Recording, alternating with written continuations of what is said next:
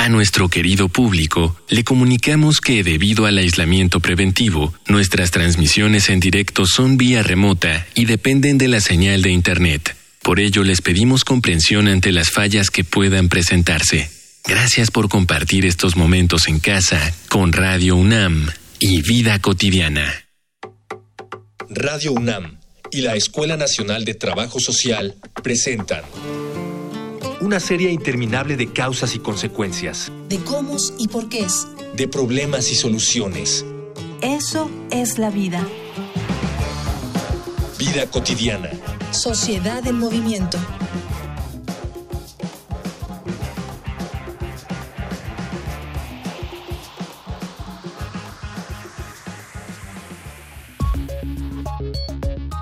En el mundo hay igualdad, pero no hay equidad.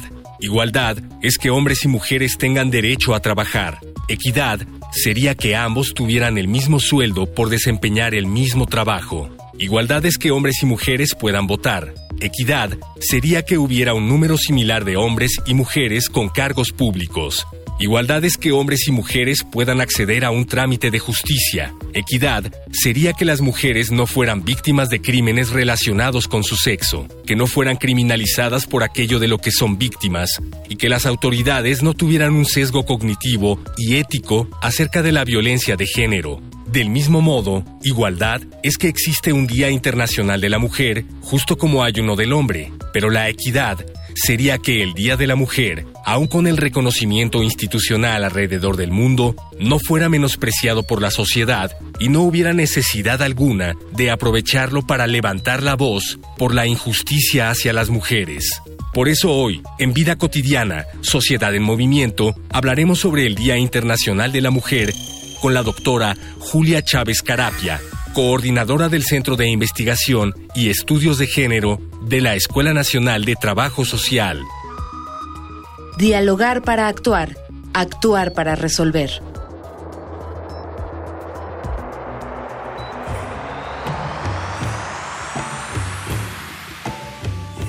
Es viernes, viernes de vida cotidiana, sociedad en movimiento. Les saluda Ángeles Casillas, como siempre, agradeciendo su amable escucha. 8 de marzo, Día Internacional de la Mujer, día de fiesta nacional en muchos países, porque conmemoramos justamente la lucha de muchas mujeres por una participación igualitaria plena en la sociedad. En nuestra emisión trataremos de hablar acerca de la importancia del rol de las mujeres en nuestra sociedad, pero sobre todo en estos contextos de pandemia, de confinamiento. Antes de presentar a nuestra invitada, como siempre, les hacemos extensivos nuestros medios de comunicación. Facebook, Escuela Nacional de Trabajo Social, ENTS, UNAM. Twitter, arroba comunica, ENTS. Instagram, comunicación, ENTS. Está enlazada de manera virtual la doctora Julia del Carmen Chávez Carapia, especialista en el tema. Doctora Julia del Carmen, muy bonita tarde. Gracias por estar en el programa. Contrario, maestra María de los Ángeles. Gracias por la invitación. Gracias, gracias por compartir, doctora. Eh, si te parece, podemos iniciar con algo muy sencillito para que nuestra audiencia pueda, pues, interesarse aún más en esta temática. ¿Por qué es importante, doctora, tener un día para reconocer a las mujeres? Día 8 de marzo se ha considerado como un día internacional para el reconocimiento de la lucha de las mujeres. Eh, esto se plantea por Alejandra Colontain, que lo lleva a que este día sea, se convierta en un día internacional sobre la base de la lucha que tienen unas mujeres obreras, las cuales son quemadas en la fábrica donde ellas trabajaban y que ellas en su lucha por mejor desempeño, por mejores salarios, por mejores condiciones de vida, pedían unas máquinas eléctricas para seguir haciendo su trabajo porque las que tenían eran muy rudimentarias.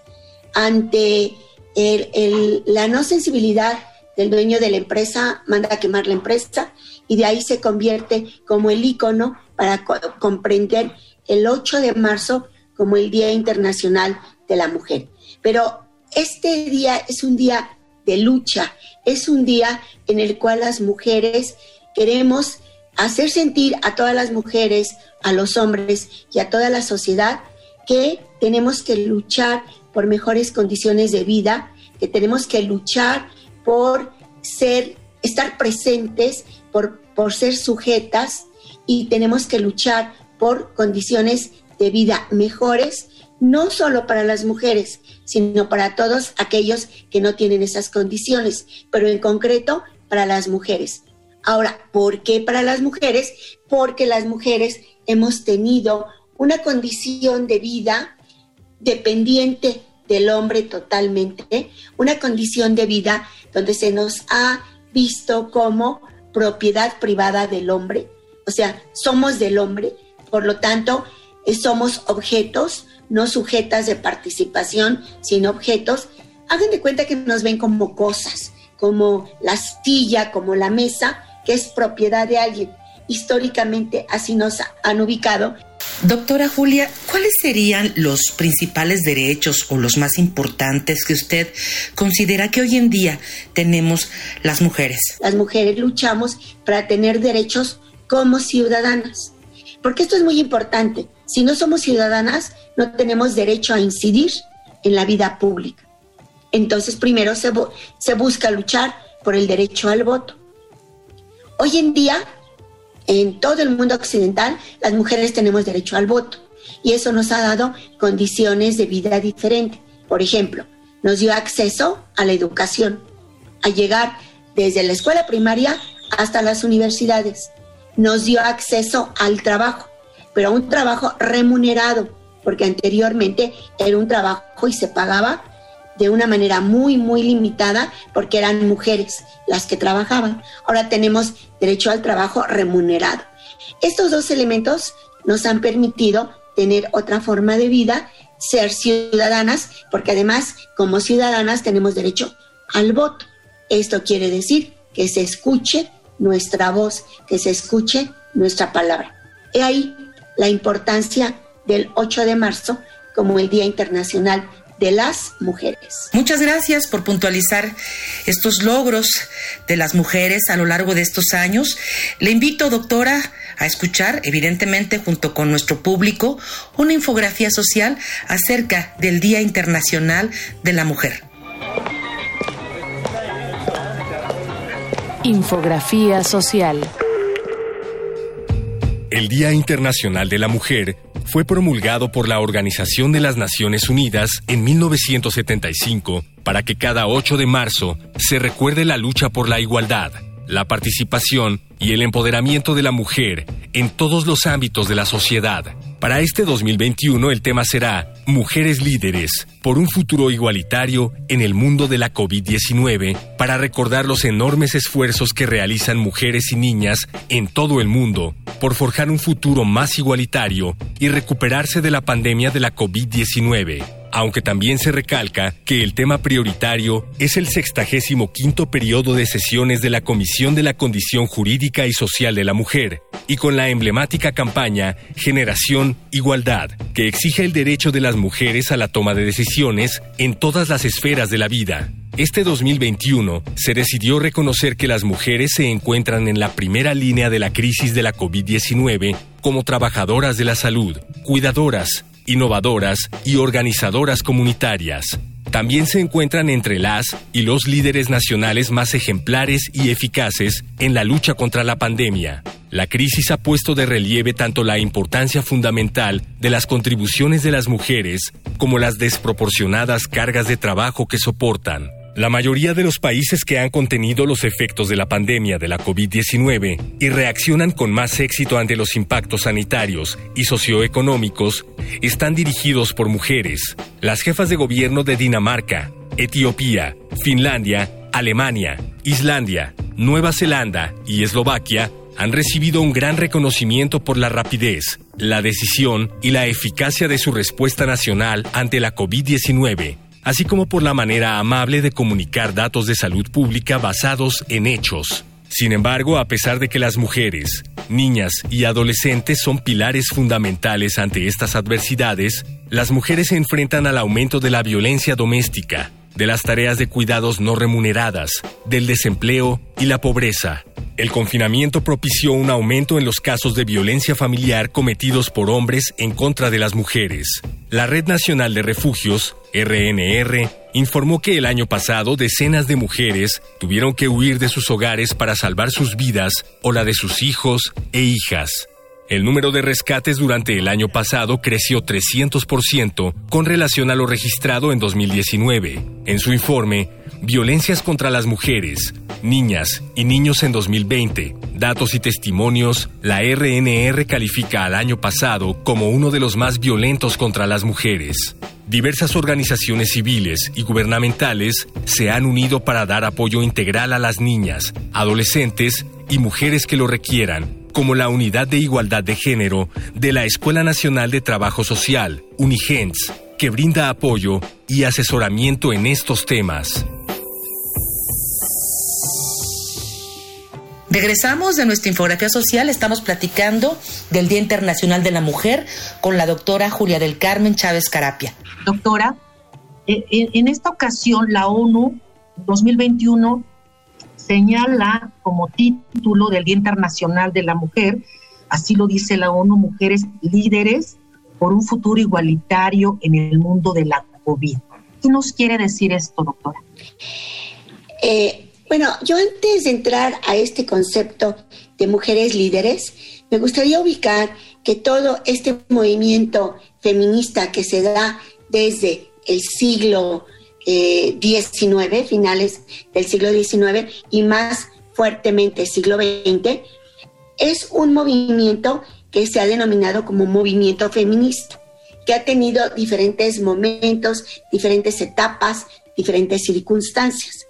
Dentro de ese movimiento feminista se ha buscado no tanto los liderazgos en particular, sino que el movimiento feminista retome esa importancia como tal.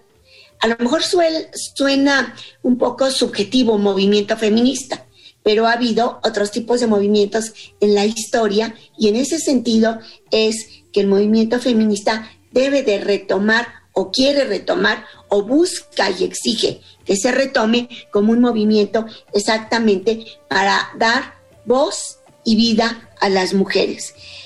Eh, cuando hablamos de mujeres líderes, estamos hablando de una situación más individual donde las mujeres pueden ejercer un liderazgo.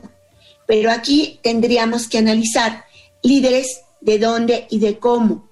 Formalmente el liderazgo requiere cierto poder y cierto poder en nuestra sociedad se da solamente en algunos lugares. Hay mujeres que son líderes en sus comunidades, pero es otro tipo de liderazgo. En la familia no se podría hablar de liderazgos porque tendríamos que hablar de relaciones horizontales, de relaciones más sui generis que no nos estén hablando exactamente de un líder. Eh, en ese sentido, eh, el tema que se está planteando así, como ubicarlos en este, en, a las mujeres como líderes, tendríamos que analizarlo desde muchas miradas. Sin embargo, sin embargo, como lo están ubicando es que las mujeres nos convirtamos en ese eje, en ese camino para ir buscando un futuro igualitario, un futuro diferente en este mundo tan sensible que tenemos ahorita con relación a la cuestión de la eh, contingencia por el COVID-19. Sin embargo, son dos cosas que yo quisiera abordar un, tanto de manera diferente. El liderazgo para enfrentar estas situaciones tiene que ser un liderazgo eh, sociosanitario, un liderazgo de salud y un liderazgo económico. Mi pregunta sería, para lograr esto, las mujeres estamos en esos niveles de liderazgo y de autoridad en estos dos puntos? Sería mi primera pregunta para eh, seguir discutiendo sobre la temática. Ahora, un futuro igualitario de las mujeres es eje de la lucha feminista. Ha sido un eje siempre de la lucha feminista porque el mundo patriarcal nunca nos ha visto como iguales. El mundo patriarcal ve con un poder económico, social y político a los hombres y en dependencia de este poder económico, social y político a las mujeres. Entonces nunca hemos tenido hasta ahorita un mundo realmente de igualdad. Se van ganando derechos, pero todavía no hablamos de una situación igualitaria. Se está trabajando desde el movimiento feminista, desde muchas sociedades, desde muchos gobiernos para lograr esa igualdad, pero todavía no la hemos logrado. Ahora, ubicar la igualdad solamente en, la situación de COVID eh, me mete mucha, mucho ruido, mucha incertidumbre. ¿Por qué? Primero, por los puntos que ya mencioné. Segundo, porque si estamos en una situación de desigualdad históricamente, este momento de COVID nos vino a poner en doble situación de desigualdad, porque hay problemas de violencia históricos que se, acentúan ahora en las familias y ahí nos pone en una situación de mayor desventaja, por un lado. Por otro lado, históricamente, las mujeres se nos ubica en cuidados. Hoy con el COVID, los cuidados se han intensificado de una manera muy importante. Y hay que limpiar doblemente, lavar doblemente, cuidar doblemente, además de estar al pendiente de la familia con, con mucho detalle de cuidado, pero además muchas mujeres tienen que juntar esto con las actividades de cuidado escolar, que digamos antes las dejaban más libres, con la situación de cuidados adultos mayores, que a lo mejor igual se dejaban más libres, pero que muchas mujeres esto lo suman a sus actividades laborales.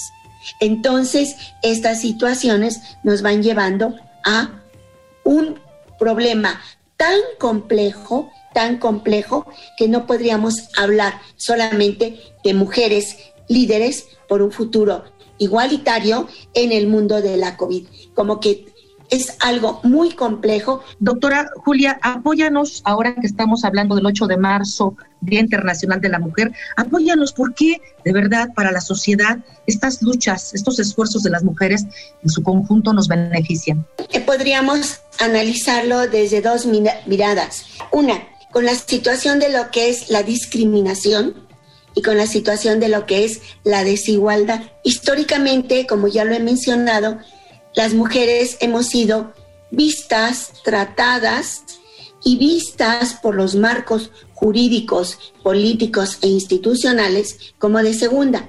Al ser vistas como de segunda, no teníamos esas situaciones de igualdad. Es más, todavía no las tenemos. Tenemos muchas mujeres, lo hemos ido logrando cubrir esos huecos de, desigualdad. Tenemos igualdad en derechos, en la educación, en el trabajo, pero por ejemplo, hay, hay ámbitos laborales donde las mujeres podemos acceder, pero realmente no accedemos. Entonces están todavía llenos de hombres. Vemos los ámbitos de poder político donde se toman decisiones generalmente son masculinos.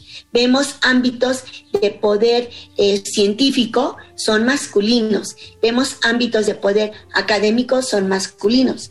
Y vemos en un segundo nivel ámbitos de que ya no son de poder exactamente, pero sí de ejercicio, de trabajo, que generalmente somos mujeres las que nos encontramos ahí. Ahí hay una desigualdad muy importante, por lo tanto no podemos hablar de igualdad. Y estamos hablando de mujeres que nos incorporamos al ámbito de lo público.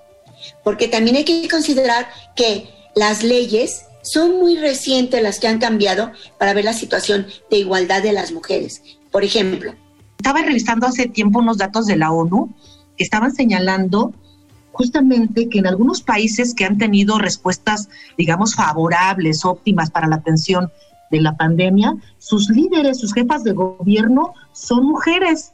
En Dinamarca, en Alemania, etcétera, en Eslovaquia, y yo supongo que esa es la parte donde tenemos que apostar al reconocimiento de este, esto que sí podemos llamar, después de la igualdad, este liderazgo que se puede crear entre, entre las mujeres. Hay una, una sección que distingue a nuestro programa muy bonita que habla de testimonios. En este, en este caso vamos a hablar de testimonios de mujeres que nos hablan acerca de su participación en temas de feminismo. Vamos a Voces en Movimiento. Voces. Voces en movimiento. Soy Ana Luisa Moreno Huerta, tengo 32 años y soy cirujana dentista por parte de la Facultad de Odontología de la Universidad Nacional Autónoma de México.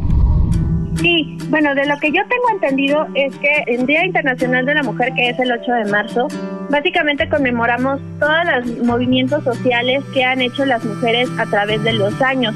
También tengo entendido que esto prácticamente empezó después de la revolución industrial, porque obviamente había una desigualdad en cuanto a derechos de la mujer, que había una sobreexplotación, pues todas las desigualdades que todas conocemos hoy en día, pues ya desde ese entonces, ¿no?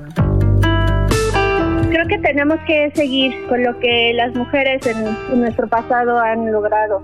¿Por qué? Porque al final de cuentas, pues no vemos esa igualdad en cuanto a trabajos, en cuanto a salarios, en cuanto a tratos. Entonces, pues a muchos, muchos se nos olvida, ¿no? Que, bueno, no, no a nosotros, sino a la sociedad en general. Se le olvida que también nosotras contamos. Entonces, realmente ha sido como muy poco tiempo desde que se ha podido dar ciertos avances en cuanto a voto, en cuanto a equidad, hasta ahora. Hola, ¿qué tal? Mi nombre es Liz Galeana y tengo 30 años. Me parece que el Día de la Mujer es importante porque nos ayuda a visibilizar la problemática que hay con respecto a la desigualdad de las mujeres. Pero no es suficiente solo tenerlo, o sea, y, y tampoco es suficiente solo hacerlo visible. Es de los primeros pasos que nos van a ayudar a resolver esa problemática. Como mamá me parece muy importante criar con perspectiva de género también, que dejemos un mejor mundo del que tenemos ahora para nuestros hijos. Porque si la sociedad sigue teniendo tanta dificultad para ver los problemas que afectan a las mujeres, tenemos un gran camino que recorrer. Ya regresamos, estamos al final de nuestro programa, estamos platicando con la doctora Julia del Carmen Chávez Carapia. Híjole, como, como toda experta nos da un panorama muy amplio de todas las aristas y los ámbitos donde, donde esto se, se desenvuelve.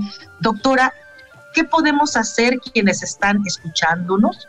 Hay muchos jóvenes, pero también amas de casa, muchas personas mayores que escuchan nuestro programa a manera de reflexión, a manera de tarea, qué sí podemos hacer en nuestros entornos, apostando a una, una sociedad igualitaria, justa, equitativa, que reconozca de manera integral todos los derechos de las mujeres? Esta pregunta es muy compleja, maestra, porque tiene muchas aristas.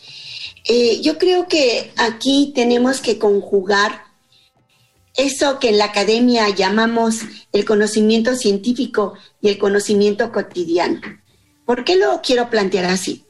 Porque este es un problema eh, que estudian las ciencias sociales, las disciplinas sociales, trabajo social, sobre todo cuando trabaja con familias.